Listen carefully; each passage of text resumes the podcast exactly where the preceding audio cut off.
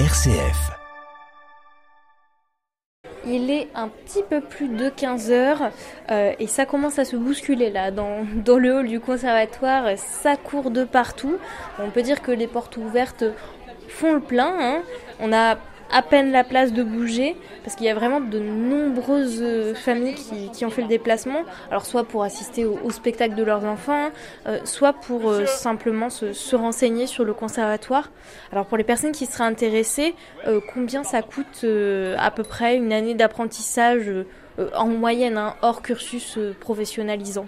Alors, la politique culturelle de la ville euh, est vraiment là pour accompagner que tout le monde puisse rentrer dans cet établissement. Donc, il y a déjà une tarification, on va dire, solidaire, sociale, puisque c'est une tarification au quotient familial. Et on introduit à partir de cette rentrée, cette rentrée 23-24, la gratuité complète pour les quotients familiaux jusqu'à 400. À partir de 400, jusqu'à plus de, de 3000, il y a euh, donc une tarification euh, individuelle en fonction de son quotient familial. On a mis aussi en place en 2017 des bourses de la ville de Grenoble qui sont là. Donc on ne donne pas de l'argent aux familles, hein, mais on va aider pour que les enfants puissent suivre les enseignements. C'est-à-dire qu'ils ne vont pas payer les droits d'inscription, mais ils ne vont pas non plus aussi payer bah, la location d'un piano, euh, acheter une tenue de danse, acheter des partitions.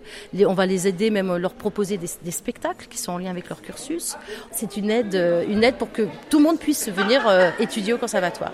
Ah, alors je vous coupe, il y a plein de monde qui est en train, qui est en train de sortir du hall. C'est que ça doit être le premier spectacle de la journée, celui des petits de 6 ans, si je ne me trompe pas. Bon, ça, ça devrait commencer d'ici, d'ici quelques minutes. Bon allez, chut, on se tait et on écoute.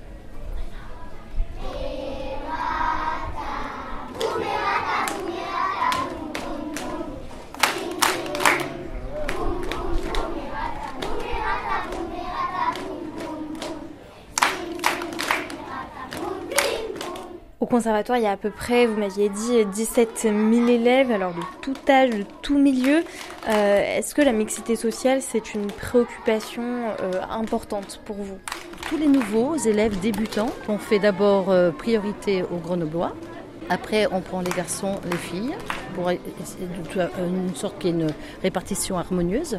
Et après, dans chaque tas des garçons et des filles, je vais faire quatre tas des familiaux, donc avec des tranches à peu près, hein, les plus bas, les moyens, etc. Et puis après, ben, on tire au sort un garçon, une fille, un garçon, une fille, et dans chaque tas, pour que ça soit vraiment une vraie mixité. Ça fait déjà trois ans qu'on a mis en place ce système. Vous le disiez tout à l'heure, euh, les transmettre la musique, c'est pas juste euh, transmettre une lecture de partition, une lecture de notes. Euh, vous disiez, c'est une micro-société. Ici, c'est beaucoup plus large que ça, en fait. Oui, oui, c'est beaucoup plus large.